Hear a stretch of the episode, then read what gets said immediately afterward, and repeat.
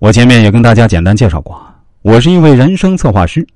作为一位人生策划师，我一直认为一个人的成长与其童年经历是有着很大关系的。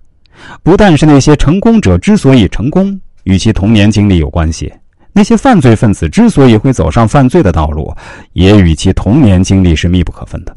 比如，曾经有过一个朋友来找我做关于人生方面的咨询，他的情况比较特殊，他是老北京人，家里祖祖辈辈都是北京的。在一九八六年严打的时候，他因为抢了一个女士的钱包，里边有几百块钱，在当时这是一笔巨款。再加上他还对这个女士有过一些比较轻浮的举动，因为恰逢是严打，所以他被判了无期徒刑。很多年轻的朋友可能不太了解当时的严打，曾经在严打最厉害的时候啊，有人因为对着女性吹口哨，就被抓进去，以流氓罪判了十几年。这位朋友后来经过改造，也改成了有期徒刑，在二零一四年出狱了。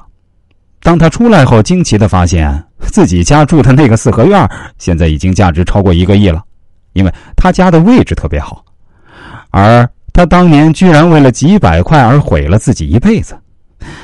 命运似乎给他开了个天大的玩笑啊！这位朋友告诉我说，他记得自己小时候父母关系就很不好，父亲爱赌博，母亲爱发牢骚，家里几乎没一天安稳日子，所以他从小就非常叛逆，也不好好读书。就喜欢跟着一群社会上不三不四的人来玩，讲究一些所谓的哥们义气。当然，他也听不进去父母的劝说，因为在他心目中，父母都不是什么以身作则的好榜样。相反，他还非常叛逆，父母说什么，他就偏偏不听，而且还会故意照着相反的去做。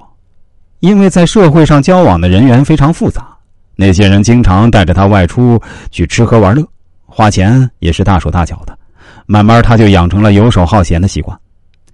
跟父母要钱肯定是不可能的，他自己也不愿意付出辛苦劳动去挣钱，因为那样来钱慢。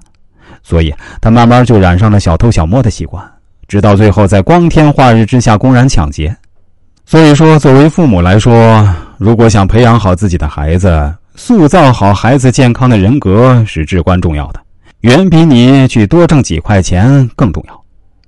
这位朋友说：“如果想到几十年后北京的房价会涨到现在这个样子，就是打死他也不会去抢劫。真是早知如此，何必当初？”我对他说：“那既然事情已经发生了，就不要去多想了。人生最重要的是面对未来。毕竟你现在还不算特别大，也还算个中年人，以后的路真的还很长。”他回答说：“现在我家的房子虽说价值上亿，但那是纸面上的价值啊。”如果不拆迁，我还是得过普通老百姓的生活。但我现在偏偏又没什么谋生的技能，再加上父母现在多病，弟弟也不争气，没什么出息，我真的不知道以后该如何面对人生。我现在真的非常后悔啊！真的不应该在年轻的时候犯傻。当然，这位朋友找我咨询的时候呢，我也给了他很多人生方面的建议，包括一些谋生方面的小技巧，以及为人处事方面需要注意的问题。另外，我也鼓励他勇敢的去追求爱情。现在啊，他已经是结婚了，而且也有了自己的孩子。他说自己一定会注意教育好孩子，绝不会让孩子走自己的老路。